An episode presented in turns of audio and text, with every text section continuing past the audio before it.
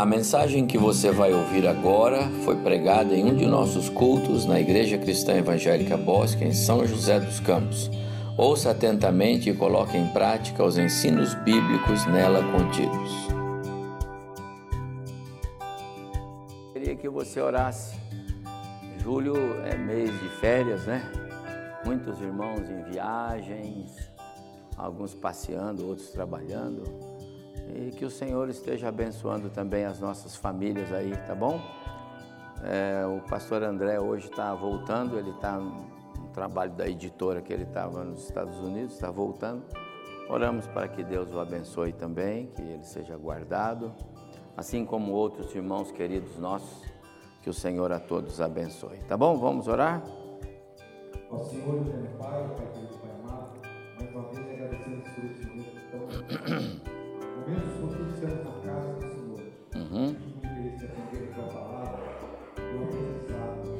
De modo especial, Pai, eu peço é, e agradeço pela escola bíblica que é fizemos ao longo desta semana, uhum. pelo aprendizado das nossas crianças. Sim, Senhor. E não só das nossas crianças, mas pelos pais que trouxeram essa perfeição. Uhum. Também eu lhe peço para aqueles que estão, Pai, com férias, férias escolares dos seus filhos, que esteja abençoando fora, viajando, aqueles que estão a trabalho, meu Pai, seja conduzindo eles no teu caminho e cada vez mais, protegendo a vida deles e seus familiares. Amém. Olhe pelos nossos enfermos, meu Pai. Olhe pelos nossos desempregados, enfim, que nós possamos ensinar a tua palavra, guardar a sua palavra no seu coração, que será ministrado através do pastor. Amém. E muito obrigado por tudo, por esse louvor, e realmente, e que a misericórdia do Senhor, se nós Uhum. Amém. Obrigado. Os irmãos podem sentar.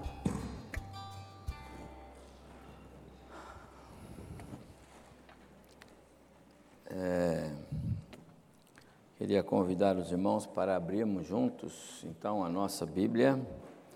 Como o Aaron falou, hoje nós vamos, nosso último estudo bíblico sobre a doutrina bíblica da santificação.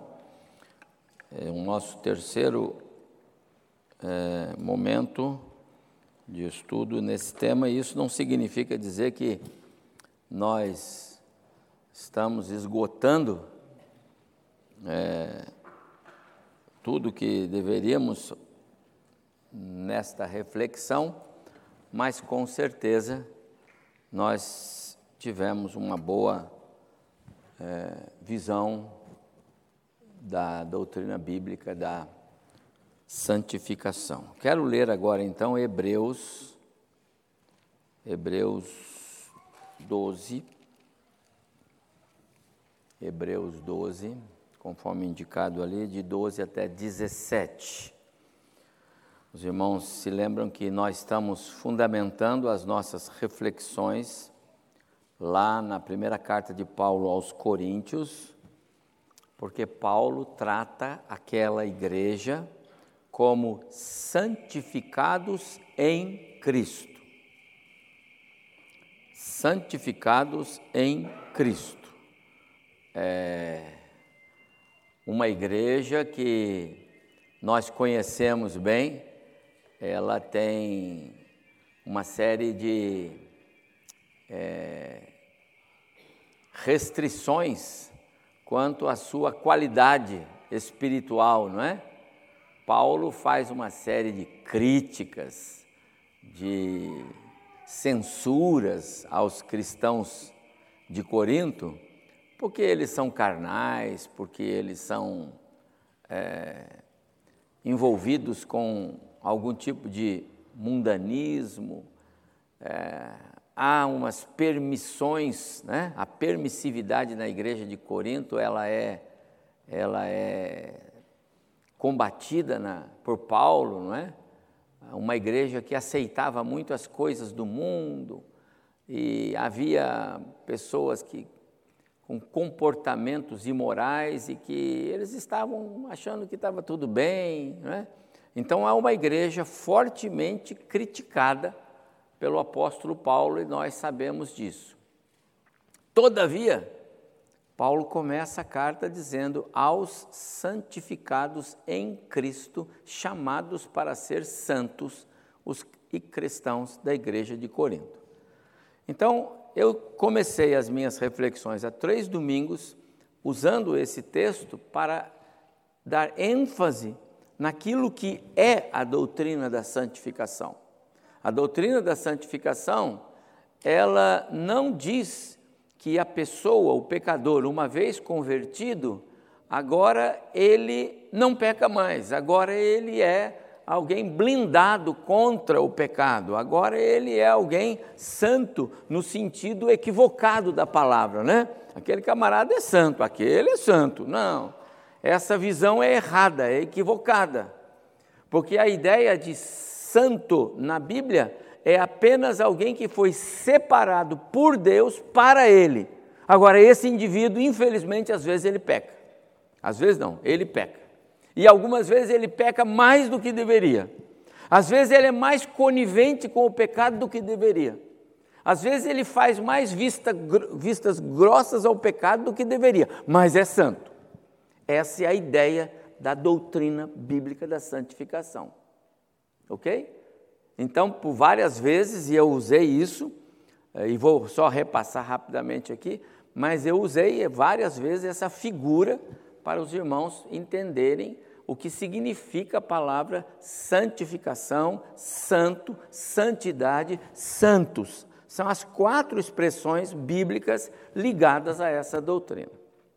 Agora, o autor da carta aos Hebreus, e eu quero começar por aqui hoje, ele faz uma outra afirmação contundente e que vai na mesma direção. Olha só, Hebreus 12, 12. Por isso, restabelecei as mãos descaídas e os joelhos trôpegos, né?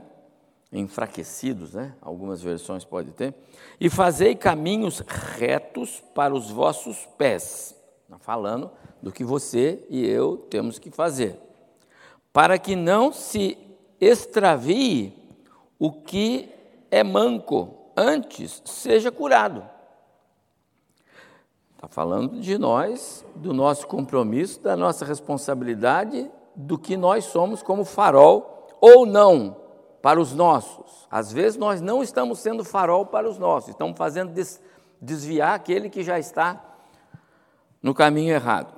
14. Segui a paz com todos e a santificação. Agora, olha lá, sem a qual ninguém verá o Senhor.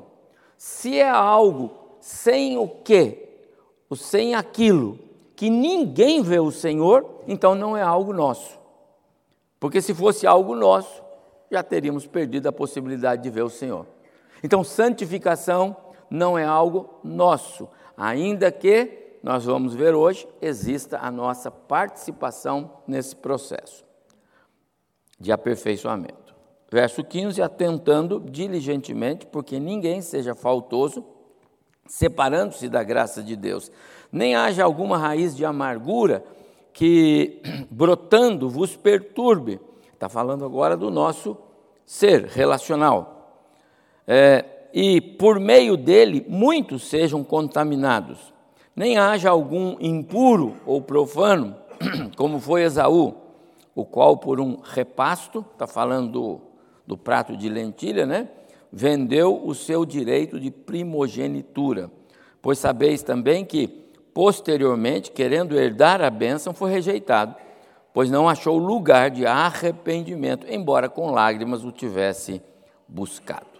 Então, o contexto é todo ele ligado ao próprio assunto, mas é inegável que o verso 14 é o que tem a maior ênfase, não é?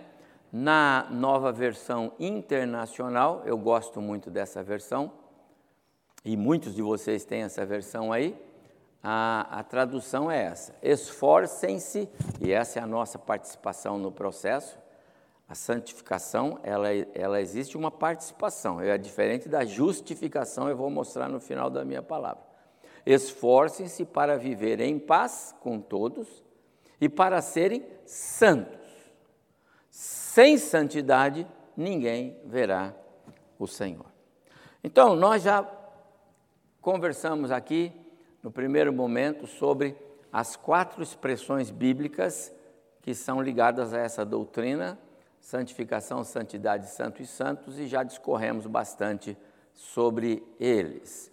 Depois falamos também sobre os três tempos ou os três aspectos que a Bíblia apresenta a respeito dessa doutrina. A questão posicional, antes pecadores, perdidos, condenados. Hoje, postos numa posição de separados, separados do pecado e separados para Deus. Isso é posição. Posição. E um dos aspectos que eu quero mostrar hoje é que a obra da cruz impede que você mude de posição. A própria palavra de Jesus que ninguém tira da mão dele. É uma coisa garantida. Por quê? Porque a obra da cruz garante que ninguém perde. Então, a santificação, ou o, o, o, o ser chamado santo, biblicamente falando, é algo irreversível. Não se consegue mudar esse status. É, é filho de Deus. E quem diz é o próprio Deus. Ora, se humanamente falando, não é? um pai não consegue dizer que um filho não é filho dele, porque não consegue.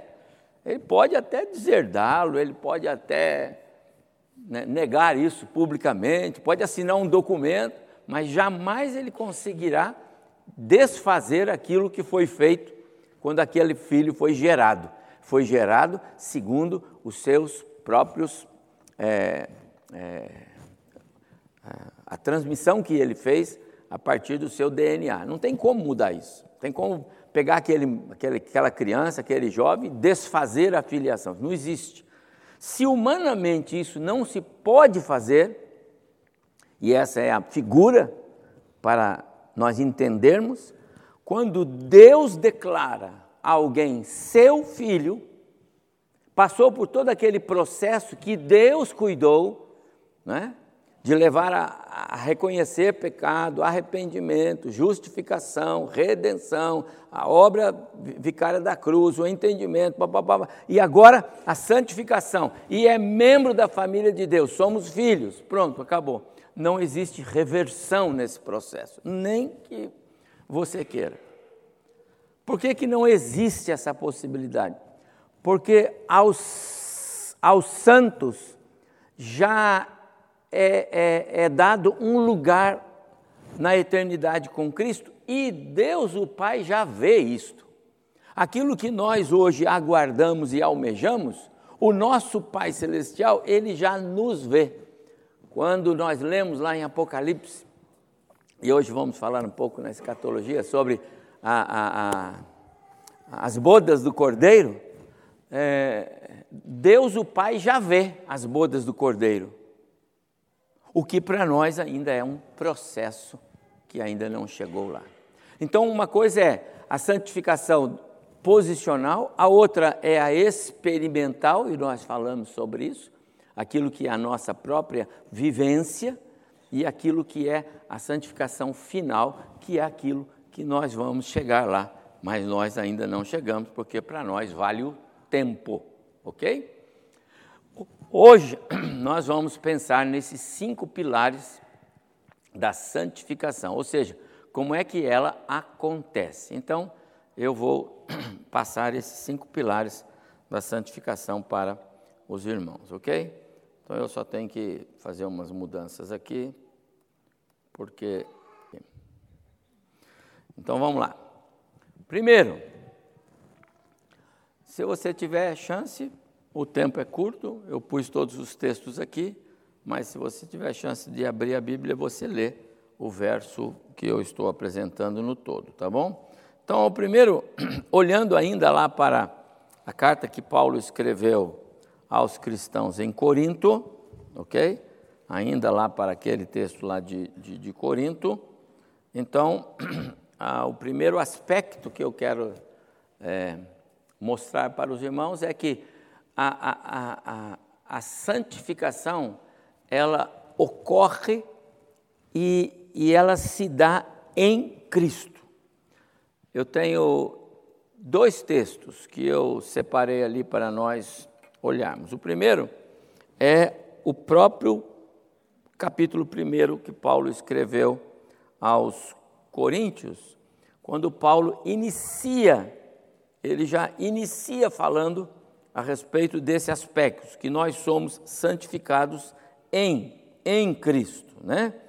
A igreja de Deus que está em Corinto, aos santificados, a palavra é separados, em Cristo Jesus, chamados para ser santos. Então, santificados, chamados para ser santos, como? Em Cristo Jesus.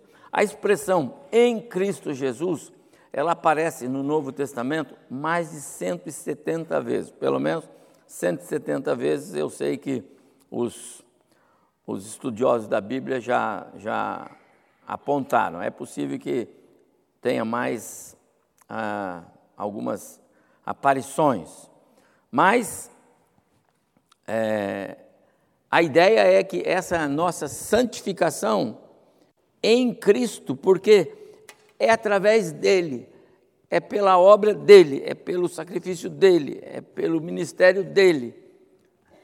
Deus não tem outro meio, nem de salvar e nem de chamar alguém à santidade. Deus não tem outro meio de chamar alguém ah, seu filho.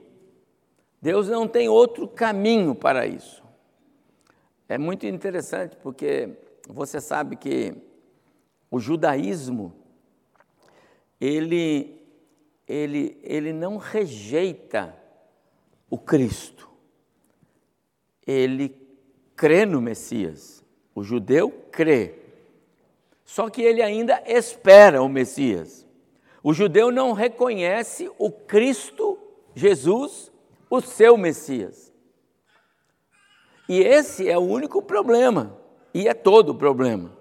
Porque o fato de não entender que esse Jesus, como diz Paulo, esse Jesus que eu vos prego e eu vos apresento, ele mesmo é o Salvador, o Messias que vocês esperavam, foi essa o discurso de Paulo lá em Pedro, lá é, é, em Atos capítulo 2, que 3 mil entenderam, se arrependeram, foram batizados.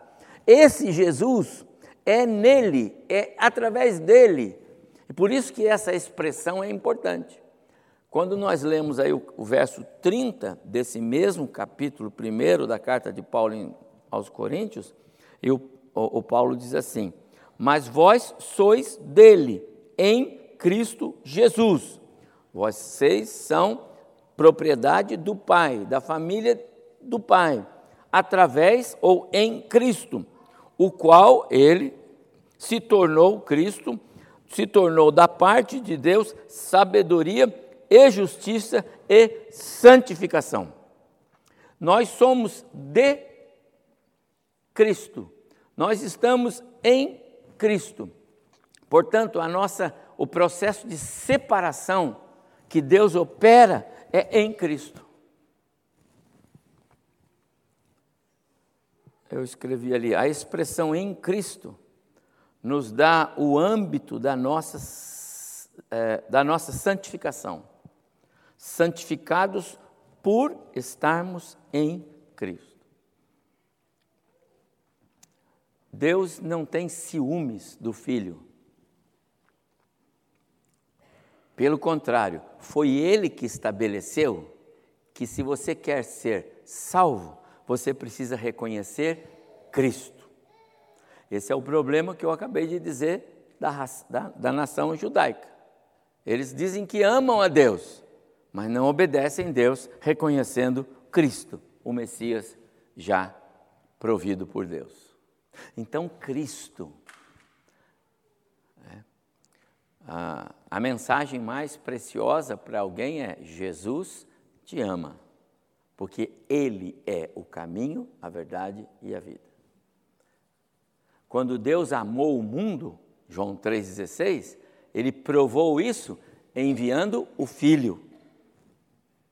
Então tudo se, se centraliza no Filho. Ok? Uma segunda, é, um segundo caminho para a nossa santificação é a própria palavra de Deus. Eu só quero é mostrar textos, o que vocês já sabem, porque tudo isso nós já sabemos, mas eu estou mostrando textos para justificar a afirmação. Santificados em Cristo, santificados na palavra. Quando Jesus ora na sua oração sacerdotal, João capítulo 17, e eu sinalizei aí o próprio verso 17, ele diz, ele está orando ao Pai, Pai, santifica-os na verdade, a tua palavra é a verdade.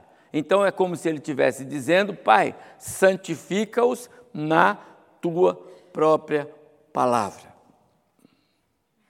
Para entender um pouco mais, eu pus o verso de Paulo aos Efésios.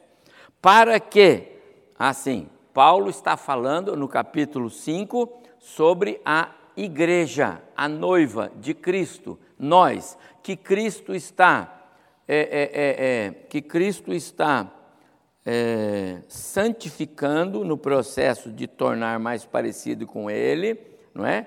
Limpando, tirando as manchas, os ranços do pecado, aquelas velhas coisas que perturbam, que caminhavam grudado na gente, que agora então Jesus está limpando tudo isso para nos tornar parecidos com Ele, porque é assim que nós vamos entrar no céu. Esse é o processo. Então Paulo está escrevendo sobre Cristo e a igreja. Então ele vai dizer aí no, no capítulo 5 que Cristo se deu pela igreja para quê? Para que a santificasse, ok? Tendo-a purificado por meio da lavagem de água pela palavra. De novo, como que acontece a santificação do crente? Pela palavra é a palavra de Deus, não é a minha palavra, não é a nossa palavra, não é a gente ficar na orelha de alguém dizendo: olha, você precisa fazer isso, olha, você precisa, olha, você, olha. Não, tem que ser a própria palavra, a palavra de Deus, é ela que você tem que ler, são versos bíblicos. Por isso que os pais precisam fazer o que a maioria das mães, né, normalmente fazem: escreve versos bíblicos e prega no. Né, no caderno escolar, no guarda-roupa, na parede, no, na entrada do quarto, na saída do quarto, versículos bíblicos. Por quê? Porque mais tarde os versículos bíblicos, textos, aqueles textos lidos, vão fazer diferença na vida dos nossos filhos. Por quê? Porque vão lembrar. Então, a palavra, eu gosto de lembrar o que fala o pastor John MacArthur: a palavra de Deus é como um leão na floresta. Você não precisa ficar cuidando do leão na floresta, não é? Você não precisa ir lá para o leão, ô seu leão, vem aqui, eu trouxe um bifinho para você. Se você fizer isso, você vai ser o bifinho, tá certo? Então, na verdade, o leão, ele se cuida muito bem. Deixe-o, apenas deixe-o. A palavra de Deus precisa ser deixada colocada, posta, não é? Deuteronômio, não é? E vós pais, então vocês têm que fazer o quê? Vocês têm que falar da palavra aos seus filhos de manhã, de tarde, à noite, ao deitar, ao levantar, prega nos umbrais da porta, prega no guarda-roupa, prega lá andando, sentado. A palavra, solta a palavra. O que é a palavra? Texto bíblico. Por isso que é importante distribuir a Bíblia, por isso que é importante levar novos testamentos. Os gideões fizeram isso essa semana de maneira intensa aqui em São José. Por isso que precisa, por quê? Porque é a palavra que vai mudar a vida das pessoas. Nós somos santificados pela palavra. Em terceiro lugar, nós somos santificados pelo sangue de Jesus. O sangue o texto de Hebreus, o capítulo seguinte, que nós estávamos lendo, 12, ele diz: Por isso foi que também Jesus, para santificar o povo, pelo seu próprio sangue, pelo seu próprio sangue. É o sangue. Ok? Ok? É o sangue. O resto da expressão aí, não se preocupe com ela, mas você sabe, Cristo não foi sacrificado dentro, mas fora da cidade. Aquela ideia do, do, do da, da, tradição do, do, sacrifício ser do lado de fora. mas isso é outro estudo. Aqui ele foi, é, é, é, ele foi sacrificado e o sangue de, é, é, derramado. É? A santificação tem sua base no sangue de Cristo, porque aqui lá, cito aqui lá um pedacinho da primeira carta de, de, de João. O sangue de Jesus nos purifica de todo pecado. Ok? O sangue é a base onde se apoia a nossa santificação. A expressão o sangue, você entende, é a vida de Cristo que foi dada no nosso lugar. Por causa da vida de Cristo e porque a vida de Cristo é preciosa ao Pai, ele não daria a vida de Cristo se dar a vida não produzisse a santificação de alguém. Se o pai tivesse dúvida que dar a vida do filho pudesse não resolver o problema daquele endemoniado gazareno que estava terrivelmente se cortando e causando, não é? Se ele tivesse dúvida de que a vida do filho para aquele homem não valesse, o pai não deixaria o filho morrer na cruz. Mas se o pai deixou o filho morrer na cruz, é porque ele sabia que a autoridade do filho poderia dar vida àquele homem. Quantas pessoas você conhece que jamais você poderia imaginar que essa pessoa um dia seria seu irmão em Cristo ou sua irmã em Cristo? Conhece alguém? Lembra de alguém? Eu, eu sim. Pessoas que você, não, não é possível. Fulano fulano se converteu. E é hoje um crente fiel, é obreiro, saiu para missões, serve na igreja, é um presbítero, é um diácono, ele é professor de escola dominical, é líder de ministério, você não acredita, aquela pessoa é agora isso. O que, que é isso? Isso é a obra de Cristo. A vida de Cristo tem tanto poder, o sangue, a morte, tem tanto poder que fez com que aquela pessoa que você jamais podia imaginar, agora é outra pessoa. Porque o sangue tem poder. Não por acaso a gente tem hinos, né? Que canta sobre o sangue de Jesus me lavou. Em quarto lugar, nós somos santificados também por causa da própria cruz a, a, a, não a cruz em si, eu pus a, obra da cruz, desculpe, a obra da cruz, tá bom? O que foi feito na cruz? A cruz era um instrumento de vergonha e horror, um instrumento terrível, mas o fato de ter passado por ali o Salvador, então aquele lugar e aquela, aquele instrumento passa a ter um valor expressivo quando quando Deus usa o que foi feito na cruz para nos chamar santos. E qual é o texto, os textos que comprovam isso? Vamos aqui a, a próprio Hebreus 10. Temos sido santificados mediante a oferta do corpo de Jesus Cristo. Oferta do corpo de Jesus Cristo está falando dele pregado na cruz. Uma vez por todas. Então veja, a, a antiga aliança exigia sacrifícios mil, tá certo? Todo ano, todo ano, todo ano, todo ano. E aquilo não tinha o poder de santificação. Nunca aquilo separou de maneira que alguém pudesse ter recebido essa condição que nós recebemos a partir de Cristo a obra da cruz trouxe um diferencial. Eu já falei sobre isso, vou repetir. Nos dias da sua morte, Cristo vai ao lugar dos mortos para anunciar aos crentes a vitória e aos ímpios mortos a condenação. Porque os os crentes do Antigo Testamento aguardavam o quê? Aguardavam a obra da cruz. Porque no Antigo Testamento não havia ah, ainda algo que pudesse ser oferecido a Deus como um sacrifício perfeito pelo pecado que o Adão cometeu lá atrás.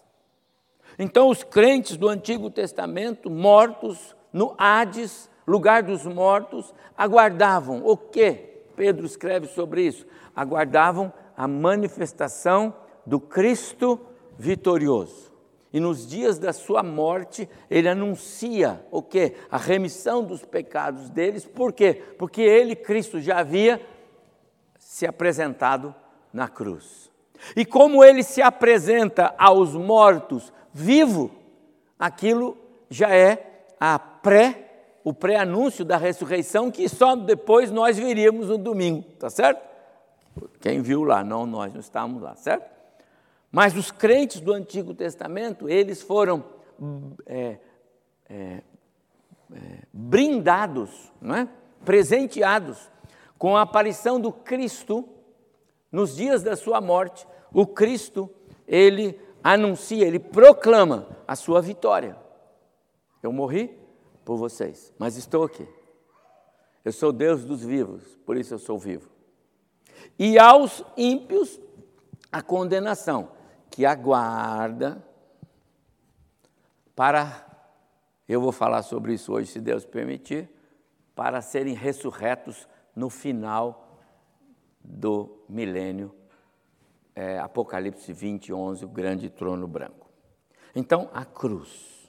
A obra da cruz é uma separação que foi realizada na cruz. O divisor que Deus colocou entre você e aquilo que você era antes. Isso é a obra da cruz, fez isso com você. A obra da cruz impede que voltemos ao que éramos antes da nossa santificação, da nossa separação. Por quê? Porque a obra da cruz tem poder. Não é qualquer coisa a obra da cruz. Nenhum de nós entregaria o nosso filho para morrer numa cruz por alguma causa, qualquer que fosse. Eu tenho certeza. Aliás, para morrer, nenhum de nós entregaríamos nossos filhos. Pois Deus entregou o filho dele para morrer. Agora, pior, Deus entregou o filho dele para morrer numa cruz. Então, a obra da cruz tem grande poder. Não podemos esquecer disso. E terminando a, a nossa santificação ela acontece pelo próprio exercício da fé. Lembrando, fé é presente de Deus. Efésios 2, 8 e 9. No testemunho que Paulo dá diante do rei Agripa, quando ele está lá, eu estou citando aqui Atos capítulo 26, ele fala como é que é o processo que Deus usa para separar o pecador do pecado para ele. Olha só. E ele diz assim: Eu, Paulo, recebi do Senhor Jesus esta palavra. Você foi separado para lhes abrir os olhos. Então, lhes é para abrir os olhos de gentios e judeus, convertê-los das trevas para a luz e da potestade de Satanás para Deus a fim de que recebam eles, eles, os judeus e gentios, remissão de pecados e herança entre os que são santificados pela fé em mim. Efésios, é, Atos 26, 18, certo? É. Ok? Então, como é que se dá a nossa santificação? Esses são os pilares da nossa santificação. Ok? São os pilares da nossa santificação. O tempo está indo, eu não posso terminar sem, é, sem mostrar uma coisa para os irmãos. Eu vou pular, vou aqui. Em 2014, o presbítero Daniel me brindou com esse livro aqui. Né, Daniel? Está lembrado, Daniel? Você me deu esse livro aqui. Santidade, Charles Riley. Riley é o mesmo autor da minha Bíblia aqui, o comentarista. Eu gosto demais. E aí, é, só algumas, alguma é bem rápido. Justificação é quando Deus declara que um homem é justo, com base nos méritos do Filho, o Senhor Jesus Cristo. A santificação é o desenvolver progressivo da justiça no homem interior mesmo que isso ocorra lentamente. Está vendo? Começamos aqui falando sobre justificação há muito tempo atrás, aqui, no início do ano. Nós estamos em santificação. São duas coisas, são duas doutrinas que se entrelaçam, porém, uma e outra tem a sua, é, o seu valor. Qual outra aqui? A, a justificação, é, elas acontecem, a, a justificação acontece e não por nossas próprias obras, elas não desempenham nenhum papel. A simples confiança em Cristo, a fé, é a única coisa que se faz necessário, mistério. Agora, na santificação, as nossas próprias obras revestem-se de vasta importância. Deus ordena que lutemos, vigiamos, vigiemos, creiamos e nos esforcemos. Essa é a ideia. Tá bom? Outra coisa que o Charles Hyde fala nesse livro, é, a justificação é uma obra terminada e completa. Justificado, pronto. Não tem que está meio justificado. Não, está justificado, plenamente justificado. A partir do instante que ele crê, acabou. Porque é declarado justo. Ah, pastor, mas eu ainda, eu ainda, eu ainda estou cumprindo pena, porque eu, eu, eu roubei, eu matei. Tudo bem. Perante os homens está cumprindo pena, mas perante Deus você já é justo. Ok? A santificação é uma obra em processo, não o Estado. O Estado você já é santo separado, mas o seu lavar, o seu renovar, isso sim, Charles Hyde diz que é um processo, um aperfeiçoamento que se dará quando chegarmos no céu. A justificação não admite desenvolvimento, eh, eh, eh, o crescimento, igual ao anterior, tá certo? A santificação, ela tem uma natureza progressista, ela admite que eu vá me tornando cada vez mais parecido com o meu Jesus, que é totalmente santo. A justificação, ela tem uma, uma referência especial à nossa pessoa, à nossa posição diante de Deus. Eu falei sobre isso. Justificado é posição, tá certo? A, a santificação, porém, ela está especialmente relacionada à nossa natureza, renovação moral do nosso coração. São aspectos distintos. E por último, a justificação nos confere o direito de ir para o céu bem como ousadamente ali entrar, não é? A santificação nos torna adequados para habitar no céu. Gostei dessa posição do pastor Riley, capacitando-nos a usufruir dele quando ali estivermos.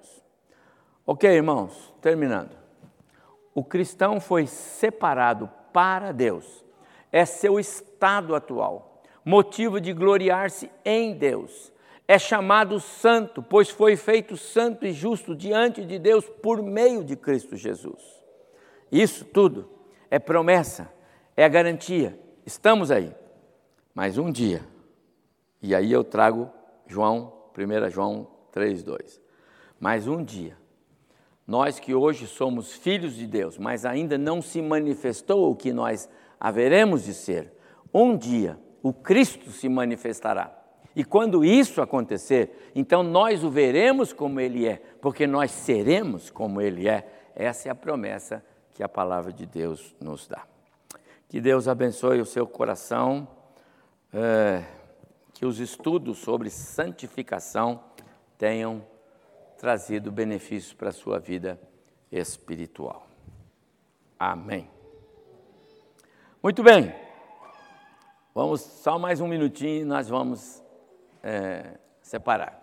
Eu queria convidar pastor Juscelino, Magner, crianças, todos venham aqui. Bota foto aí. Irmãos, essa semana nós tivemos escola bíblica de férias. Foi um sucesso. Tivemos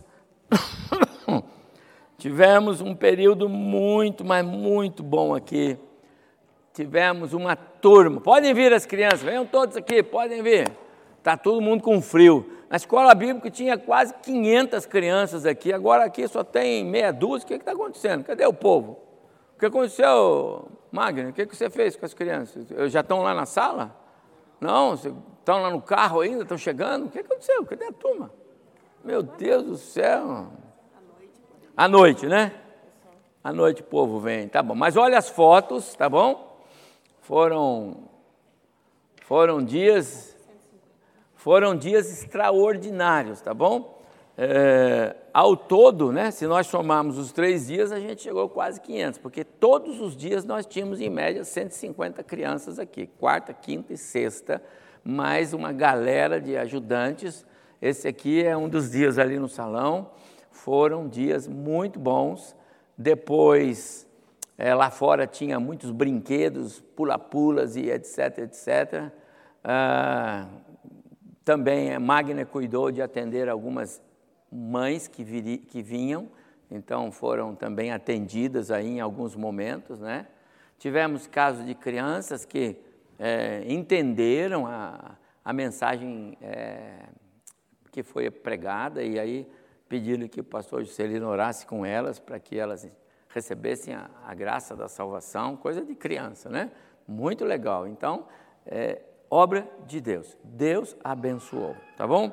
Eu vou significar mais à noite, mas não podia deixar de, de, de, de trazer esse contexto para os irmãos saberem agora de manhã também. Foi muito bom, Deus nos abençoou grandemente. Eu já manifestei isso, mas quero reiterar a gratidão da igreja, a, ao Ministério da Infância, pastor Nino e Magner, e na pessoa deles, eu quero agradecer cada uma de vocês, irmãs, se vocês tivessem vindo com um aventalzinho, você não veio, né, dona Orlando? Cadê o avental? Patrícia, cadê o avental?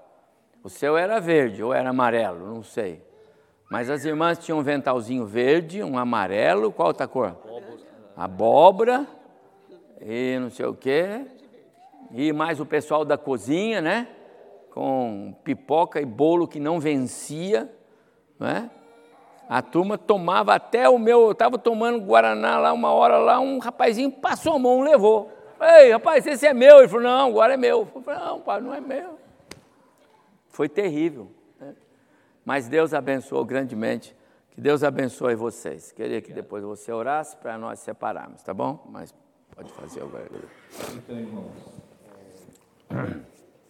como é bom a gente poder, poder dividir com, com, as, com as pessoas né, que vieram durante a semana, aí, os dois dias, é, a palavra de Deus da, maneira mais simples possível, sem inventar muito. E porque para falar para as crianças, elas, elas têm uma inteligência muito grande. É diferente de adultos que às vezes criam um monte de coisa na cabeça. Mas uma criança, quando você fala para ela assim, Jesus morreu na cruz por você, e ele ressuscitou, e ele está preparando casa, mansões celestiais para você morar, essa então basta, basta. A criança já entendeu isso. Às vezes para o adulto é difícil isso, mas para uma criança ela entende muito bem Sabe por quê? O próprio Jesus disse, né? Que é, as crianças têm um coração humilde, fácil de entender esse amor de Deus pela criança, pelo adulto.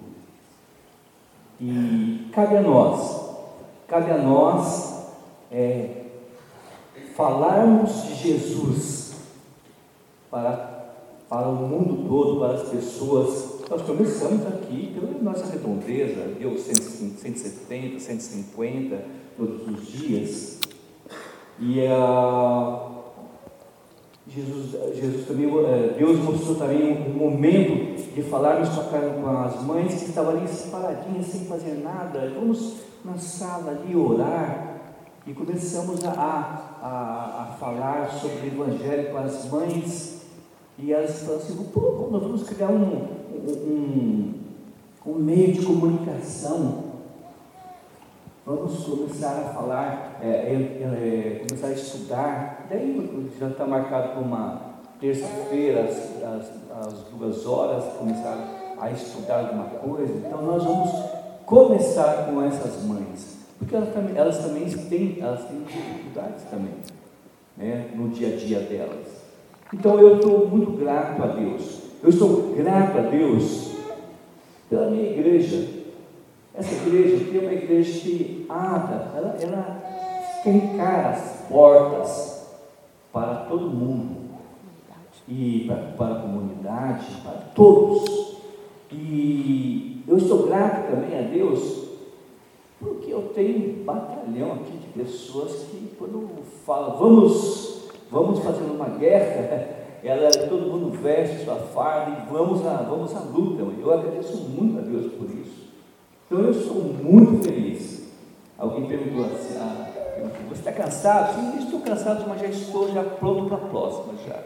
Então, que Deus abençoe a todos que nos ajudaram. Eu estou vendo crianças que estão aqui, né, da, que, é, vieram na IBF. Eu tenho certeza que à noite vai ter mais pessoas ainda e, e Deus foi misericordioso conosco. Nada aconteceu, nada, ninguém se machucou, todo mundo brincou, todo mundo saiu satisfeito. Então, muito obrigado. Só só, só é, gratidão. Vamos orar? Pai, muito obrigado, Senhor Deus, por esses três dias que o Senhor nos deu, Senhor. Às vezes a nossa fé é pequena, nós pensamos que uh, ia vir poucas crianças, e no entanto o Senhor manda um, muitas crianças para estar aqui conosco. Muito obrigado, Senhor Deus, porque vamos entender. Teve criança que aceitou a Cristo como Salvador eu tenho certeza que a semente, ela está ali dentro daquela terra terra, se preparando é, para brotar e germinar, Senhor Deus. Muito obrigado. Obrigado pelo pastor Evaldo aqui, por todos que estão aqui, a, a liderança, Senhor Deus, que está sempre nos ajudando, Senhor Deus. Obrigado por isso. Abençoe nossos estudos agora, que vamos fazer em salas diferentes. E eu agradeço assim. Amém. Ok. As crianças podem sair. É, as demais classes, nós vamos para mais uma aula. Escatologia, tá bom?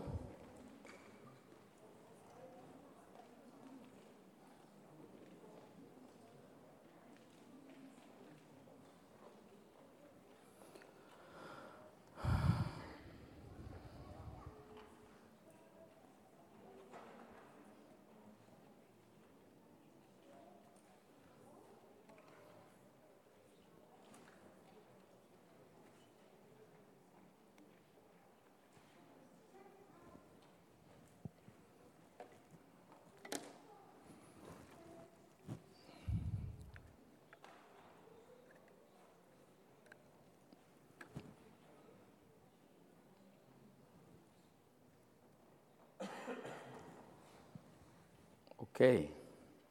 Então, vamos trocar os livros e vamos seguir.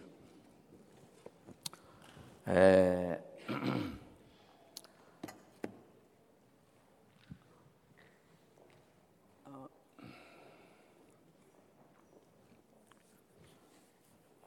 Vamos abrir a Bíblia em Mateus 24. Eu vou ler dois versos e vou fazer uma introdução ao nosso estudo de hoje.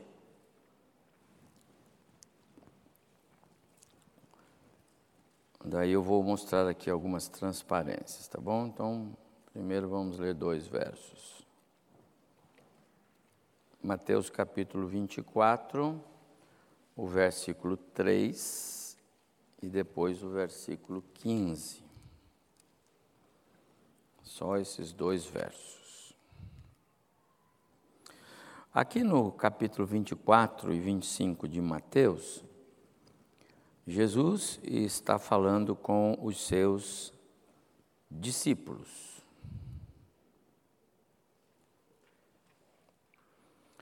É, o verso primeiro do capítulo 24 diz assim, né? Tendo Jesus saído do templo, retirando-se aproximaram-se dele os discípulos Agora veja o verso 3.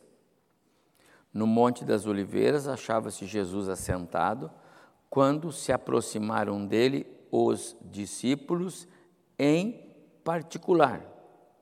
Olha a ênfase de Mateus.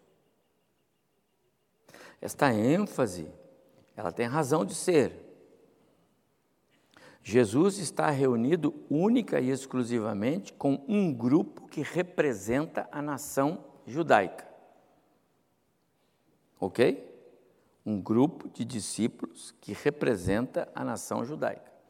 Nós estamos em Mateus 24, em pleno vigor da velha aliança. Jesus não morreu, não foi entregue para ser é, é, julgado, condenado, crucificado e morto, nem a a Páscoa ele celebrou ainda, então nem, nem deu a ideia da ceia ainda. Então nós temos na velha aliança, nós temos Jesus no pleno exercício do seu judaísmo. Ele era judeu.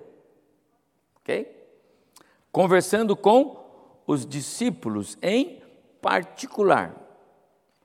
Amados irmãos, Mateus capítulo 24 e 25 não tem ligação alguma com a igreja. Ah, pastor, mas eu vi um pastor pregando tão lindo, ele falou das, das virgens e ele fez uma aplicação. Tá bom, ótimo, não há problema quanto a isso. O Velho Testamento todo eu prego aqui nem por isso eu tenho que dizer que ele foi escrito para a igreja. Então, ler um texto e tirar dele lições e aplicar para a vida da igreja é perfeito. Mas é importante saber para quem aquele texto foi escrito. Então, aproximaram-se os discípulos em particular e lhe pediram ah, que lhe explicassem. Dize-nos, quando sucederão essas coisas? Primeira pergunta. Segunda pergunta, que sinal haverá da tua vinda? Terceira pergunta: que sinal haverá da consumação do século? Três perguntas, ok? Jesus havia falado nos versos anteriores, no verso 2 aí, que o templo que Herodes estava construindo, ok? O, segundo templo, reconstruído agora por Herodes, depois da destruição, ele estava em em fase de construção. Herodes estava construindo o templo, o templo para eles. E, e, é a esse templo que Jesus se refere quando eles vão mostrar lá os, como é que está a construção, a evolução tal. E aí, os, ó oh, mestre, olha isso aqui, isso aqui. Jesus falou assim, ó, não ficará pedra sobre pedra isso aqui. Então, ele dá a eles um, um vislumbre de final dos tempos. Então eles, eles fazem essa pergunta: quando é que acontecerá essas coisas? Que sinal haverá da tua vinda e que sinal haverá da consumação do século? Uma parte dessa pergunta, ele vai responder a partir do verso 4. Uma outra parte dessa pergunta, ele vai responder lá no verso 29. Olha o verso 29. Logo em seguida a tribulação daqueles dias, o sol escurecerá, a lua não dará sua claridade, as estrelas cairão do firmamento, os poderes do céu serão abalados. Então aparecerá no céu o sinal do Filho do Homem. Todos os povos da terra se lamentarão e verão o Filho do Homem vindo sobre as nuvens com seu poder e muita glória. Então ele enviará os seus anjos com grande clangor e trombeta, os quais reunirão os seus escolhidos dos quatro ventos, de uma e de outra extremidade dos céus. Aqui não está falando de reunir igreja, tá bom? Aqui é quem estiver na, na tribulação, ok? Porque já passou a tribulação aqui, tá certo? A volta de Jesus. Então, verso 15, só quero ler o verso 15. Jesus diz então, no meio da sua palavra, da primeira resposta que ele dá. Verso 15: Quando, pois, virdes o abominável da desolação, de que falou o profeta Daniel, no lugar santo, quem lê, entenda. Então, eu quero ficar só com dois versos. Eu só fiz uma, uma, um passeio maior aqui para a gente entender um pouco do capítulo 24, tá certo? Mas eu quero ficar só em dois versos, para ser a nossa introdução. Então, a pergunta dos discípulos é: quando essas coisas acontecerão? E Jesus vai dizer para eles que eles têm que ler o profeta Daniel, verso 15. Está claro? A resposta de Jesus para eles é o seguinte: vocês precisam ler o profeta Daniel. Eu disse na semana passada que muitas pessoas é, gostam de escatologia e até se empenham em estudar escatologia, mas querem fazê-lo a partir da leitura de livros, e tem muitos livros publicados, e tem mesmo, vídeos, né? Semana passada, várias pessoas, pastor, olha, eu conheço o vídeo do fulano, o senhor já viu o pastor fulano de tal, o vídeo, o vídeo, o vídeo, né? E muita gente gosta de ler Apocalipse, porque Apocalipse é arrebentador, é arrebatador para a escatologia, etc e tal. Mas escatologia não pode ser entendida à luz do Novo Testamento, nem de livros por aí, nem de vídeos, nem de gravações. Você só pode entender escatologia a partir do Antigo Testamento. O próprio Jesus diz isto. Vocês precisam ler o profeta Daniel. Então, eu queria, é, hoje, um exercício de Bíblia nesse tempo que a gente tem. Não sei se vai ser possível até o final, mas eu queria que nós fôssemos lá. Só para lembrar, então, é, alguma coisa que eu já falei aqui, né? Alguns pontos da escatologia, então, tem a ver com a segunda vinda de Cristo, tá certo? E essa expressão segunda vinda de Cristo é a literal, porque para a igreja não existe segunda vinda de Cristo. Para a igreja existe arrebatamento. Em nenhum lugar a Bíblia fala segunda vinda de Cristo para a igreja. A Bíblia fala segunda vinda de Cristo para cumprir as suas promessas para Israel. Para a igreja, Paulo disse: não piscar de olhos. Pá!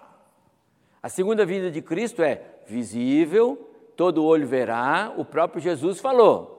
O arrebatamento da igreja é num abrir e fechar de olhos, num átomo, num momento indivisível. Para a segunda vinda de Cristo haverá sinais, haverá sinais. Para o arrebatamento da igreja, nenhum sinal. É o que a Bíblia nos diz. OK? Temos que falar sobre arrebatamento, tribulação, grande tribulação, as semanas de Daniel, o milênio, e, enfim. Diante desse contexto, o que nós temos? Nós temos ah, ah, os, os, os, os, diversos pontos de vista, os, diversos grupos que se, que se firmam em alguma e outra é, compreensão sobre quando essas coisas acontecem. Ninguém tem, ninguém dos estudiosos, todos entendem que haverá arrebatamento, que haverá manifestação de Cristo, que haverá é, tribulação, que to, todos entendem.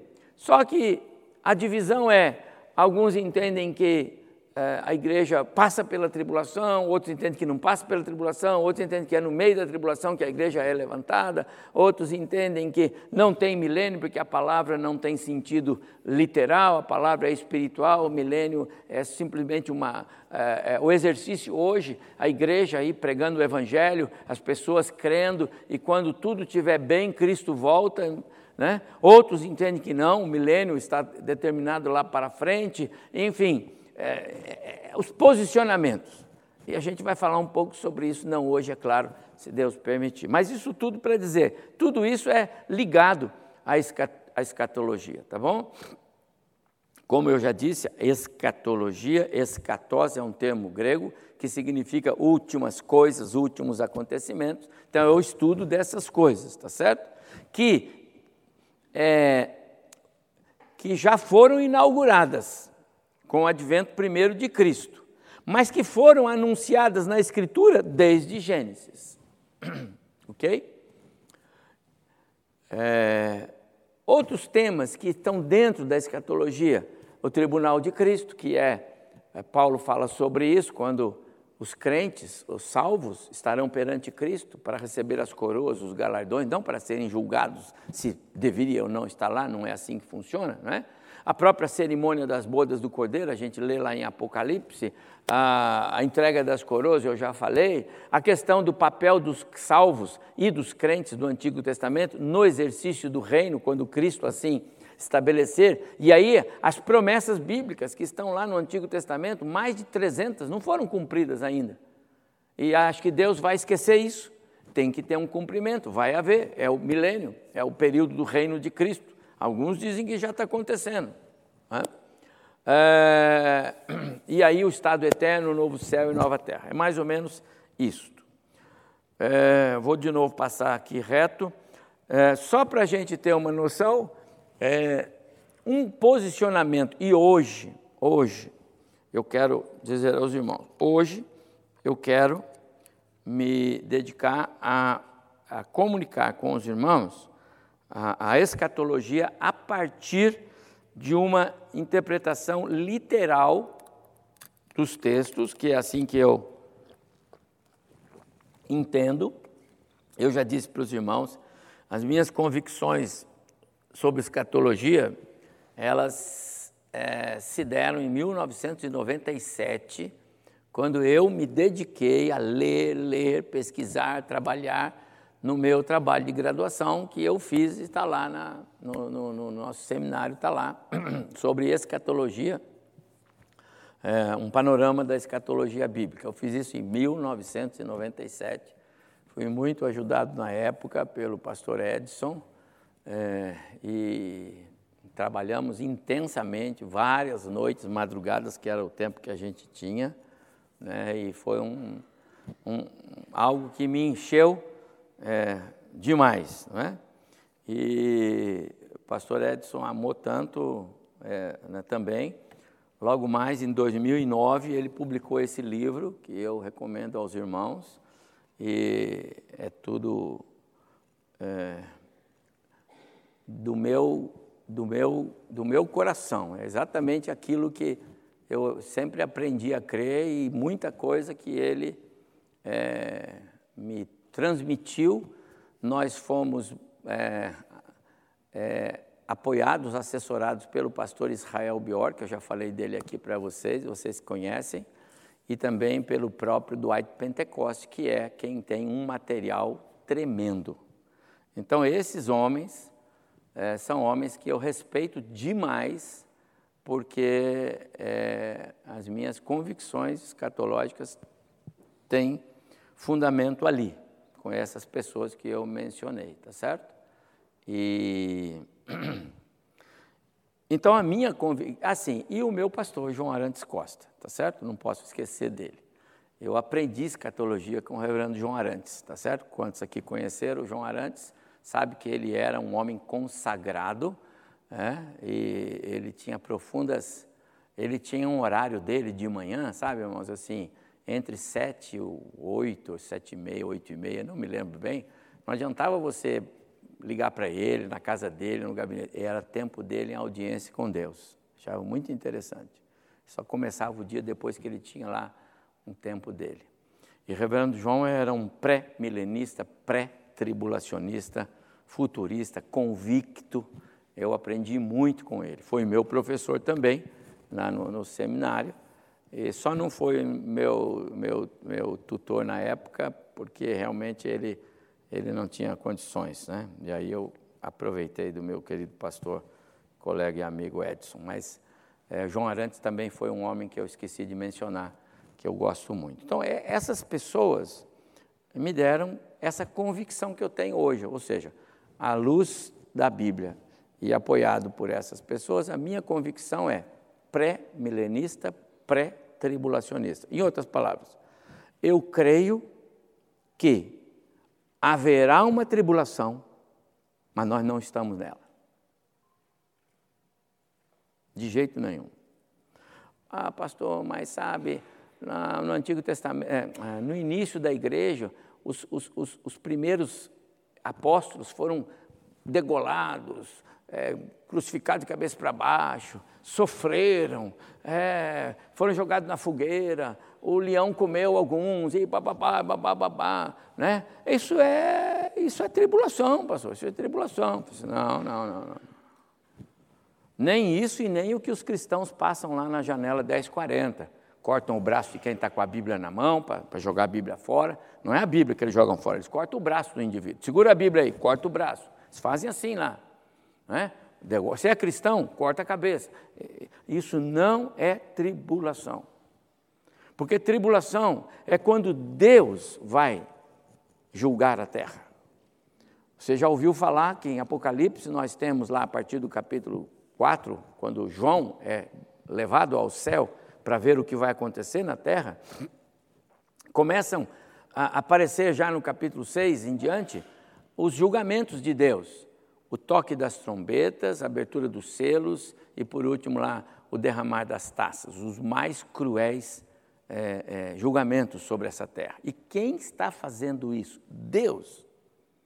Então, tribulação, nunca pense que tribulação é a, a, uma autoridade qualquer é, dizendo para você que se você falar do Evangelho, você vai, vai, vai para a cadeia. Não, isso não é tribulação. Isso é opressão. Isso é o diabo querendo perturbar a igreja e vai fazer. Tribulação não é o aperto que a gente passa aqui. Tribulação é quando Deus começar a desferir julgamento sobre essa terra e nós vamos ver sobre isso, ok? Então a minha posição é que haverá um arrebatamento, ok? E ele será é, único, não é assim uma parte. Quem tiver preparado vai no primeiro, quem vai no segundo. Não, não, não, não. Todos serão, toda a igreja de Atos capítulo 2 até o dia que terminar, todos são igreja os mortos em Cristo ressuscitando, os salvos sendo transformados para o encontro com o Senhor nos ares. Cristo não virá à terra, é o arrebatamento. Esse é o primeiro passo. Enquanto isso não acontecer, não acontece nada mais.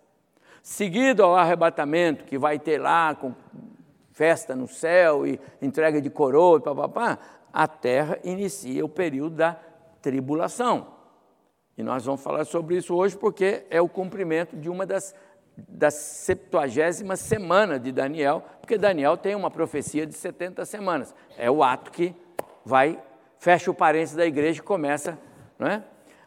Aí, passado esse período da tribulação, tem a vinda de Cristo à terra, já com a igreja glorificada, nós. Para também encontrar com os que forem mortos durante a tribulação e que Cristo vai também ressuscitá-los.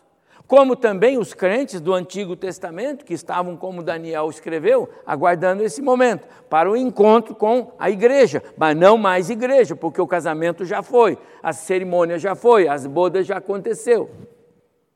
E aí Cristo vai abrir o reino milenar, que é o milênio dele, que é Cristo reinando sobre essa terra.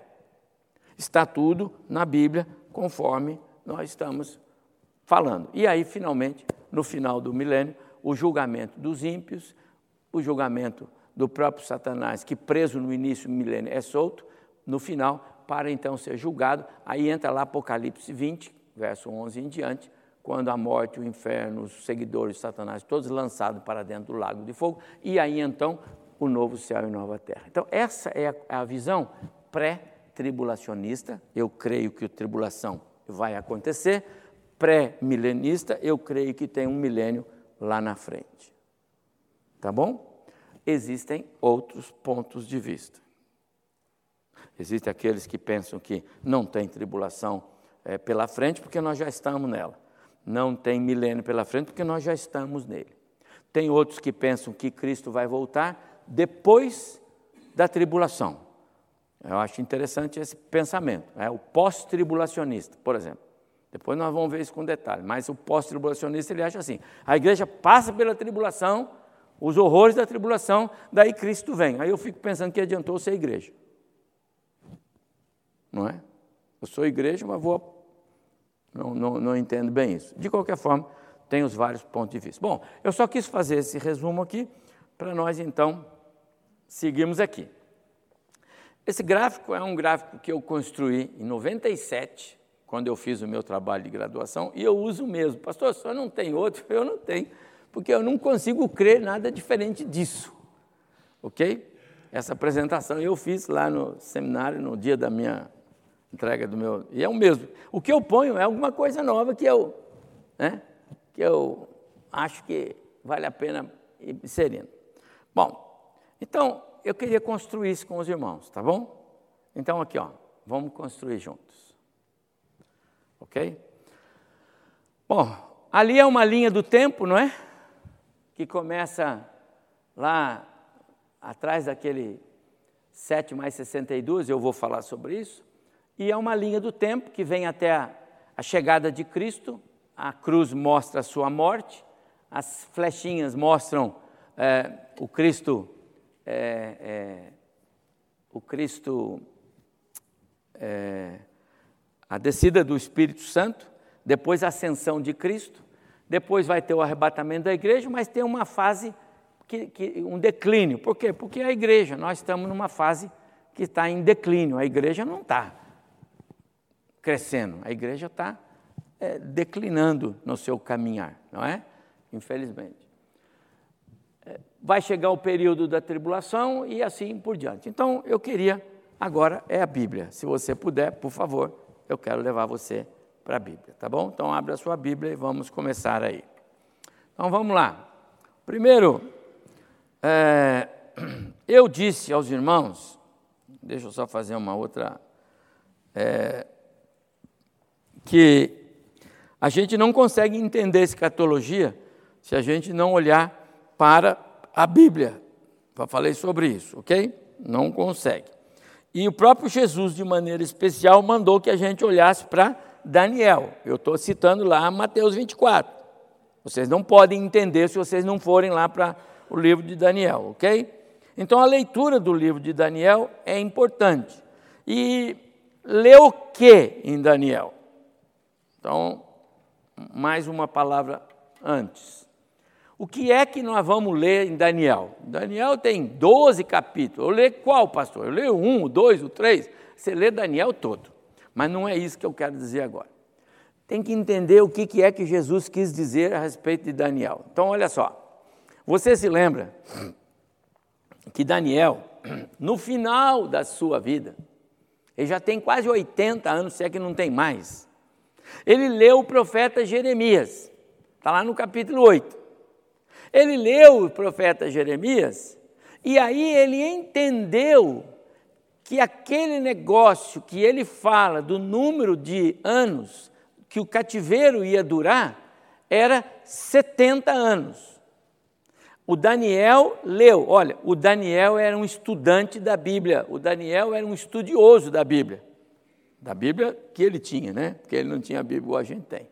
Mas ele leu o profeta Jeremias, e você se lembra do capítulo 29 do profeta Jeremias. Eu fiz uma pregação aqui uma vez sobre o capítulo 29, porque no capítulo 29, os judeus que estavam lá na Babilônia estavam dizendo assim para o profeta: Ô Jeremias, vamos embora, rapaz, já tem cinco, seis anos que nós estamos aqui na Babilônia, dá um jeito da gente ir embora daqui. E aí o Deus o Senhor Deus mandou Jeremias dizer para o povo o seguinte: escreve uma carta para eles, para dizer o seguinte: vocês têm que comprar casa aí, vocês têm que plantar árvore aí, vocês têm que constituir família aí, vocês têm que se, se, dar um jeito e viver aí na Babilônia, porque vocês vão ficar aí por 70 anos. Quando Daniel leu esse capítulo 29 de Jeremias, e ele entendeu que o número de anos que duraria o cativeiro babilônico era 70 anos, ele fez as contas quando começou, e agora ele olhou para a idade dele e para o tempo ele diz: está chegando o tempo. Porque agora, se aquele era o começo, e está certo, agora eu entendi pelos livros, está lembrando de Daniel? Ele diz isso? Então eu entendi. Aí o Daniel vai orar ao Senhor Deus, por quê? Porque o fim do cativeiro está chegando e o povo está do mesmo jeito. Não aprendeu nada, não voltou-se para Deus, não corrigiu seus pecados, não mudou o seu jeito de ser. E agora o Daniel entrou em pânico. Ele falou: agora nós estamos perdidos. Por quê? Porque o fim do cativeiro chegou. O número de anos do que falou o profeta é, é, é, Jeremias está chegando. Vamos lá para Daniel, para a gente já ir lendo e olhando. E aí então o Daniel ficou desesperado. Daniel, abre lá, e aí ele vai orar.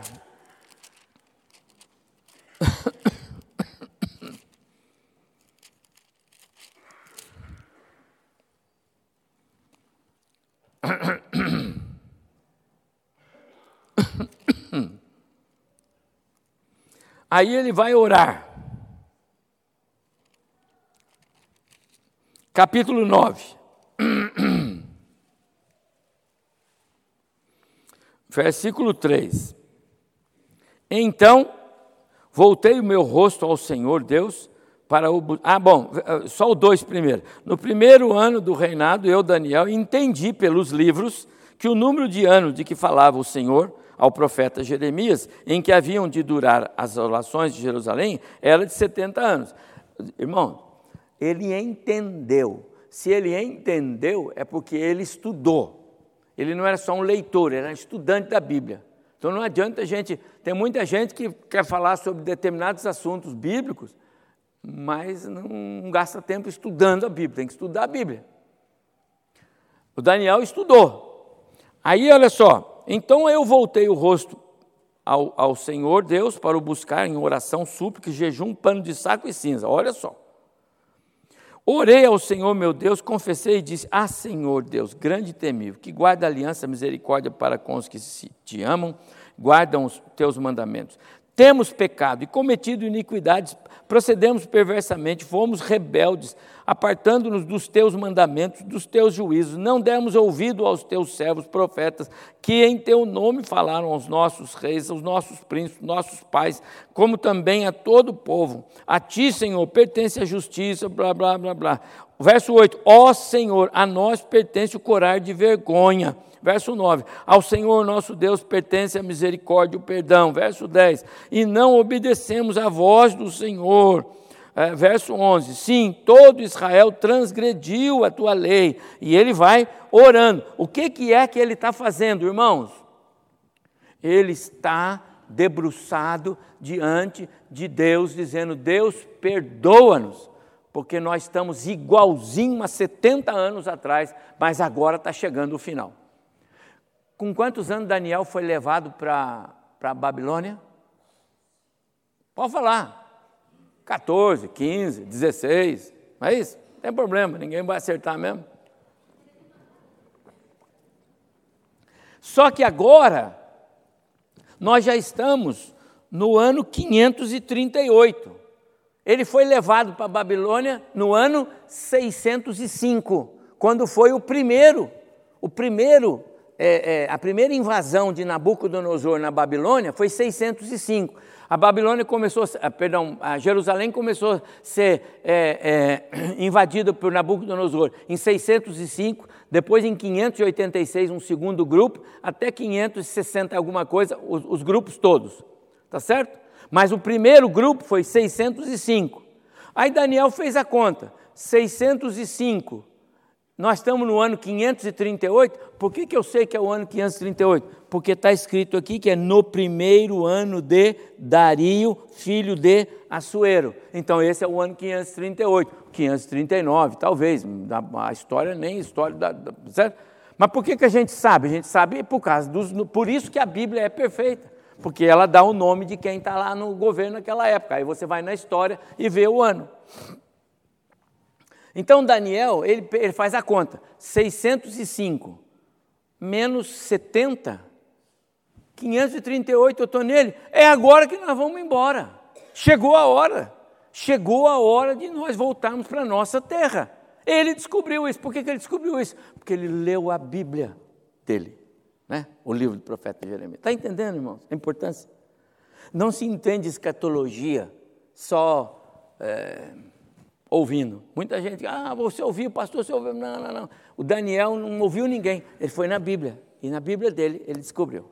Então, primeira coisa, você não estuda escatologia com o Novo Testamento, você estuda escatologia com a Bíblia. E o começo Jesus disse: vai lá e lê o profeta Daniel. Aí Daniel se debruça para orar. Por que, que ele se debruça para orar? Porque, porque ele reconhece que eles estão longe de Deus. E longe de Deus não vai dar, não vai dar certo. É, a, como é que nós vamos fazer para Deus levar a gente de volta se o povo está assim? Então ele começa a confissão de, de pecados, etc, etc. Mesma coisa que Neemias faz também no seu tempo, está lembrado? Então, essa é a primeira regra. O homem de Deus, quando vê que Deus está para mover alguma coisa e vê que o povo está em pecado, ele se debruça, Deus perdoa, perdoa, Senhor, perdoa, perdoa. É o que Daniel está fazendo. E o que, que vai acontecer na hora que Daniel está orando? Aí no texto, verso 20.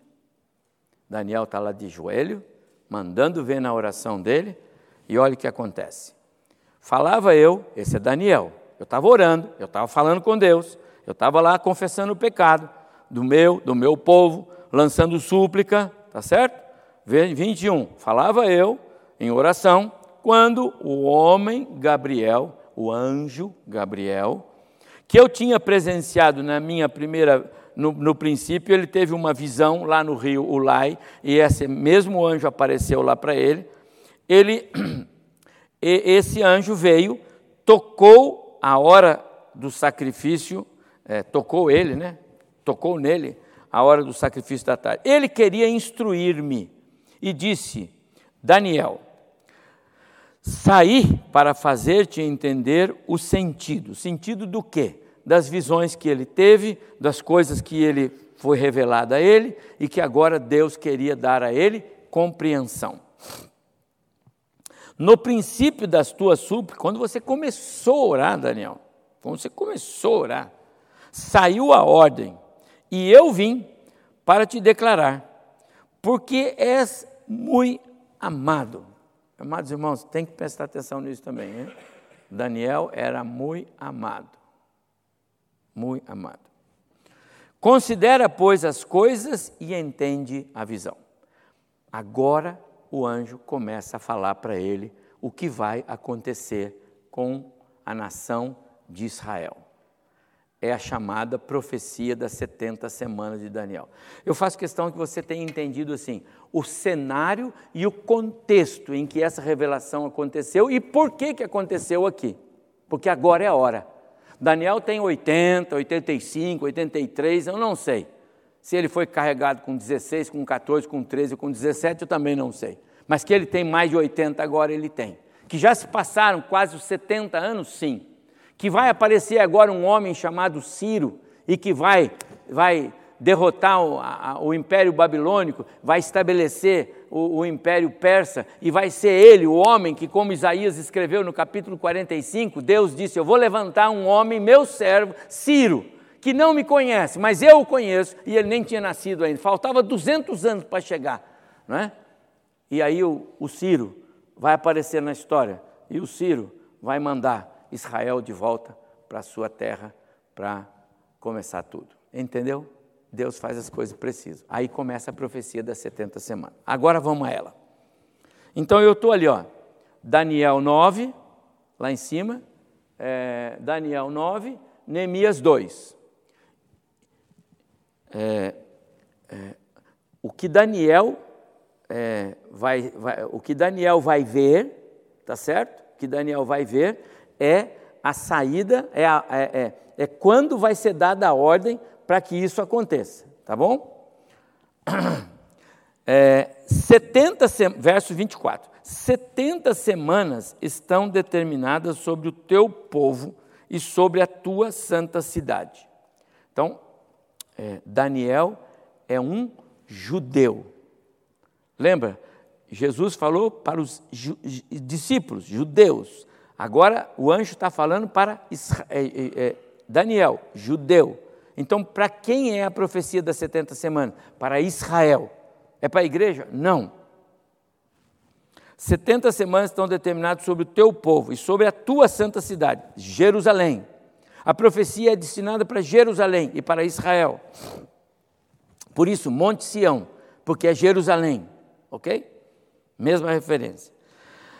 Para fazer cessar a transgressão, para dar fim aos pecados, para espiar a iniquidade, para trazer a justiça eterna, para selar a visão e a profecia e para ungir o, o, o santo dos santos. 25, sabe e entende. Então, a profecia é para que tudo isso aconteça. Então, ele vai dizer agora cronologia. Sabe e entende, desde a saída da ordem para restaurar e para edificar Jerusalém, até ao ungido, ao príncipe, sete semanas e sessenta e duas semanas. As, dois pontos. As praças e as circunvalações se reedificarão, mas em tempos angustiosos. 26. Depois das 62 semanas, será morto o ungido, letra maiúscula, Messias, Cristo e já não estará. Se você quiser, você pode fazer uma barra na sua Bíblia assim, ó, pá, porque isso aqui é o fim de uma história. E já não estará. Para. Para ali, para. Para ali. Aqui marca a ascensão de Cristo. Então, ungido, Cristo, nasceu, viveu, teve seu ministério, foi julgado, crucificado, sepultado, ressurreto, viveu 40 dias e foi levado ao céu. Depois das 62 semanas, será morto ungido e já não estará. Então, vou avançar ali um pouquinho. Ó, opa, menos a igreja. Ó, completamos isto. Então, olha lá. É, vivemos um período até a cruz. Então, a cruz você tira os anos de vida de Jesus, tá certo? Que ele viveu 30, 30 anos, né? Então, Gálatas 4 é o texto que fala que, e vindo a plenitude dos tempos, Deus enviou seu filho, cumpriu-se. João 3, Deus amou o mundo.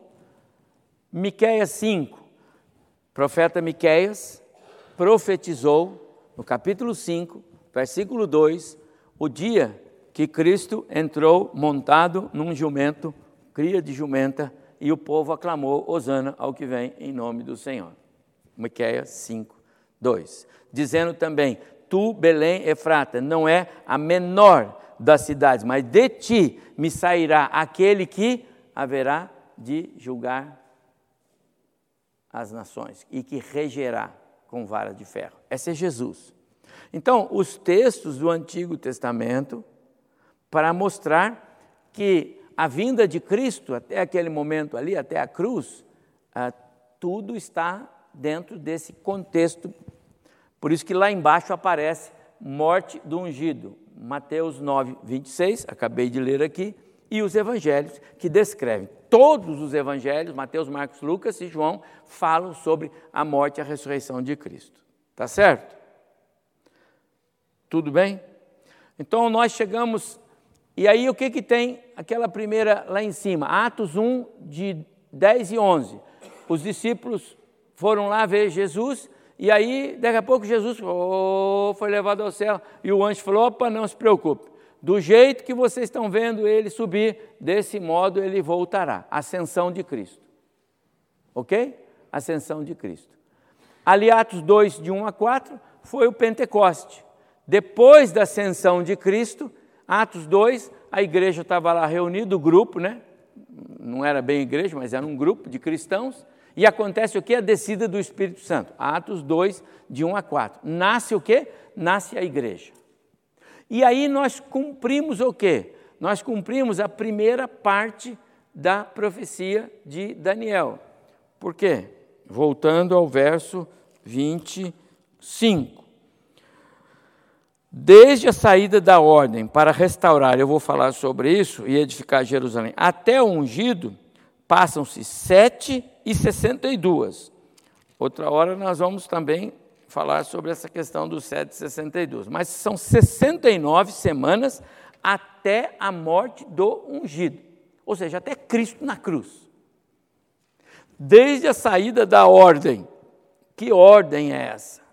O Daniel entendeu qual era a ordem. A ordem era para edificar e restaurar Jerusalém, a cidade, os muros. Então, quando a gente olha aqui na Escritura, e eu vou convidar você também para olhar. Então vamos lá, abre lá comigo, é, Esdras, Neemias. Vamos começar aqui, deixa eu achar aqui para trás. Aqui.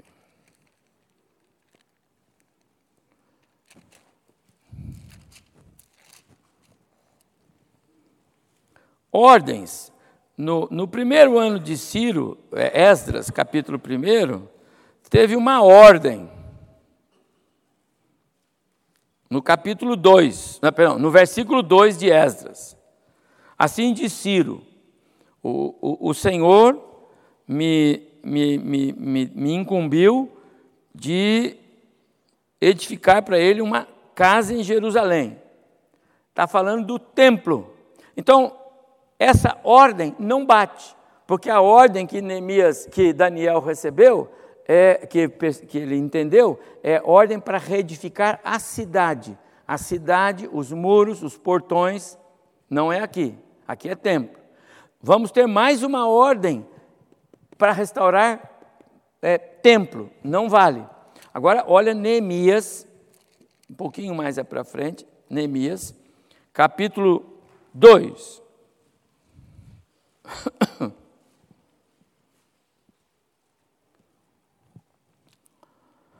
Olha a precisão da descrição do, do Neemias ah, para dizer o dia que ele recebeu a ordem do rei Artaxerxes para restaurar Jerusalém. 2, capítulo 2. No mês de Nisan, né, é, Nisan é um mês do calendário judaico que corresponde ao mês de março e abril nosso ok? No mês de Nisan, no ano vigésimo do rei Artaxerxes, uma vez posto o vinho, ah, só para detalhe, Neemias tinha tido um tempo de oração, de choro, de jejum, lembra? Porque os irmãos disseram que a cidade estava destruída, os muros derribados, blá, blá, blá, blá, certo? Ele estava orando. Quando chegou no mês de Nisan, e tinha que esperar o mês de Nisan, porque a ordem seria dada agora, Deus programou tudo. Por que, que o Neemias não ouviu os irmãos? Por que, que ele não correu falar logo com o rei? Por que, que ele ficou um tempão lá orando e jejuando? Porque Deus tinha um plano que no dia que ele fosse falar com o rei, o rei ia mandar ele para a cidade, restaurar a cidade, e aí isso ia bater com a prof, pro, pro, profecia dada por Daniel. Então, no mês de Nisan, capítulo 2, no ano vigésimo do rei Ataxés, uma vez posto o vinho diante dele, eu o tomei para oferecer e lhe dei. Ora, eu nunca estivera triste antes. O rei então me disse: Por que está triste? E, e, ele, e ele, vai dizer que estava triste porque uh, o coração dele estava abatido. E então, verso 3: Como não estaria triste o, o, o, o rosto, se a cidade, olha aí no verso 3, onde estão os sepulcros do meu pai, está assolada e tem portas consumidas pelo fogo. O, o, o Neemias deu a ficha a cidade dos meus pais, o portão, os muros, tudo destruído. Então o rei disse: O que você quer? Então Neemias fez uma oração relâmpago.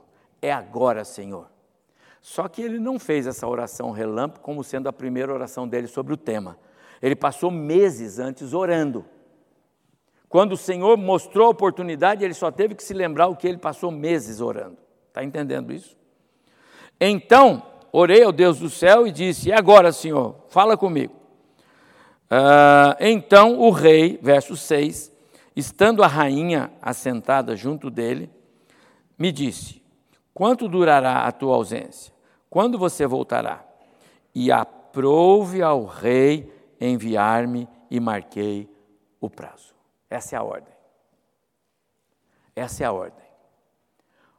Qual é a ordem lá de Daniel? Vamos voltar para Daniel. Quando sair a ordem para restaurar a cidade e edificar Jerusalém, reedificar muros, portas, cidade. Quando essa ordem sair, Daniel, 70 semanas, conta a partir daí. Tudo bem? Estamos juntos? Vamos voltar lá para o livro de Neemias. Que ano foi que Neemias recebeu essa ordem?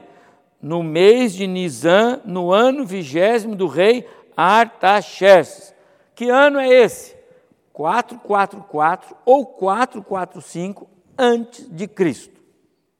Como é que a gente sabe disso? Vai lá na biblioteca da cidade que você vai achar isso lá. Então,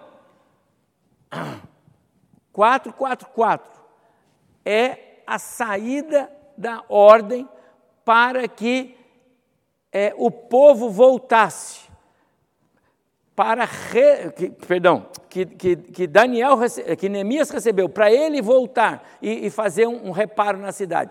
Então conta a partir de 444, 445 ou 443, aí vocês vão fazer conta, eu não faço. É, e aí vem os 400, a, a, aí vem as 70 semanas. Só que as 70 semanas, ela tem um bloqueio, porque é 7 mais 62. Não foi o que nós lemos lá? Parou, não parou? Eu sei que não vai dar tempo, não tem problema. Vamos voltar, vamos voltar lá para a profecia de Daniel, senão não dá certo. Vamos voltar lá para Daniel, capítulo 9. Então, 7 mais 62 e o, e o ungido está morto. Então, cumpriu a cruz. 7 mais 62 é o dia que o Messias entrou montado no jumentinho lá em Jerusalém e o povo aclamou. Dois, três dias depois, quatro dias depois, o Messias estava morto. Então a profecia é precisa. E Daniel enxergou Cristo na cruz. Ele não sabia que era o Cristo Jesus, ele sabia que era o Messias, mas o Messias viria e foi morto. E ele viu Cristo na cruz. Aí lembra que eu falei para você? Põe uma barra. Por quê? Porque parou aí. 26, Daniel 9. Depois das 62 semanas, será morto, ungido e já não estará. Para. Para. O que vai acontecer agora? depois que o ungido foi morto, e que não estará, porque houve ascensão. Olha lá, ascensão. Então acabou. Agora, Pentecoste. Pentecoste não tem mais Jesus na terra. Pentecoste é o Espírito Santo na terra. Onde está Jesus? Não está mais. O ungido não está mais, ele foi levado. O que, que vem na terra agora? Agora vem a igreja. Agora começa a era da igreja que começou muito bem, mas que infelizmente foi fazendo parcerias e até hoje a igreja faz parcerias. Tá certo? Muito bem. Até quando? Vamos só o que Daniel fala antes disso. Verso 26. Não estará, parou. E o povo de um príncipe que há de vir destruirá a cidade e o santuário e o seu fim será num dilúvio, e até o fim haverá guerra, desolações são determinadas. Ok? Período da igreja. Até o final do versículo, até, até a palavra estará do versículo 26, é a ascensão de Cristo.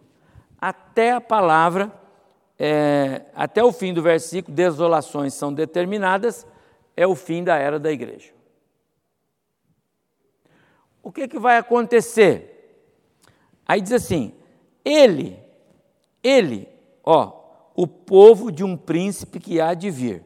Ele é o último referenciado na frase anterior. Então, ele é o príncipe que há de vir. Ele é Satanás, é o diabo, é a antiga serpente, o dragão, que vai ser manifesto nessa terra na pessoa do anticristo. Ele fará aliança com muitos por uma semana se, se, Daniel recebeu a visão de 70 semanas e por enquanto nós vimos 7 mais 62, ficou uma para trás. E aí ele diz assim: o Gabriel diz para ele: não esqueci não, porque essa uma semana o, o Israel fará acordo com ele, o, o anticristo, o diabo, a antiga serpente, o dragão. É, ele fará firme aliança com muitos por uma semana. Muitos, a nação de Israel. É, na metade da semana fará cessar o sacrifício e a oferta de manjares. Então, o período da tribulação que vai se iniciar ali agora é um período que tem duas partes. Na primeira metade é um período de menos perseguição e mais paz. Na segunda metade é um período de mais tribulação e mais. É, e mais. Olha lá. É o período pior. Mas a igreja, onde está?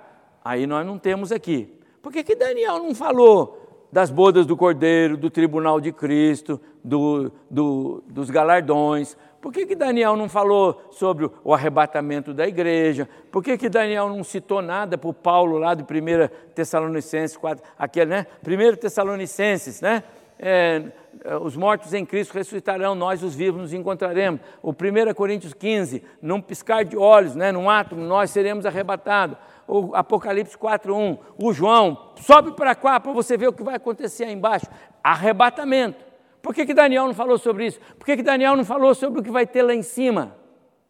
Porque a igreja era um mistério. Ninguém no Antigo Testamento sabia sobre a igreja.